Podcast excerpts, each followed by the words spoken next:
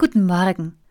Heute ist ein Sonntag, wie er in Deutschland seit Menschengedenken nicht gewesen ist. Ein Sonntag, an dem in keiner Kirche in Deutschland ein Gottesdienst mit einer echten Gemeinde gefeiert wird.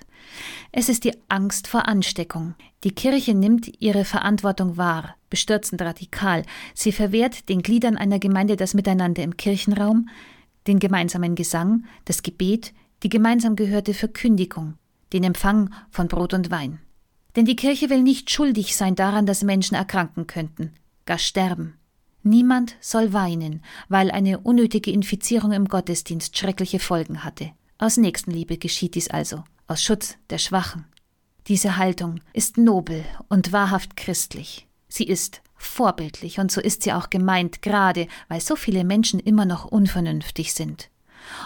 Und doch bin ich zutiefst bestürzt was Gemeinde ist und Gottesdienst, dass hier etwas leibhaftig geschieht, was heilsam ist für Menschen, Dörfer, ein Volk, was heilig ist und unsere Pflicht und unersetzlich, das ist doch gewiss nicht weniger wert und nicht weniger sicherheitsorganisierbar wie Arbeit und Einkaufen.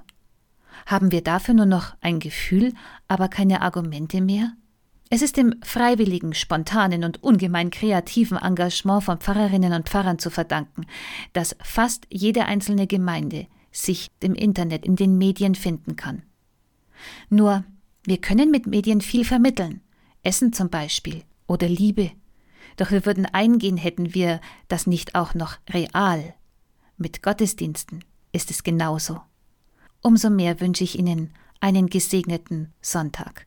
Bis zum nächsten Mal.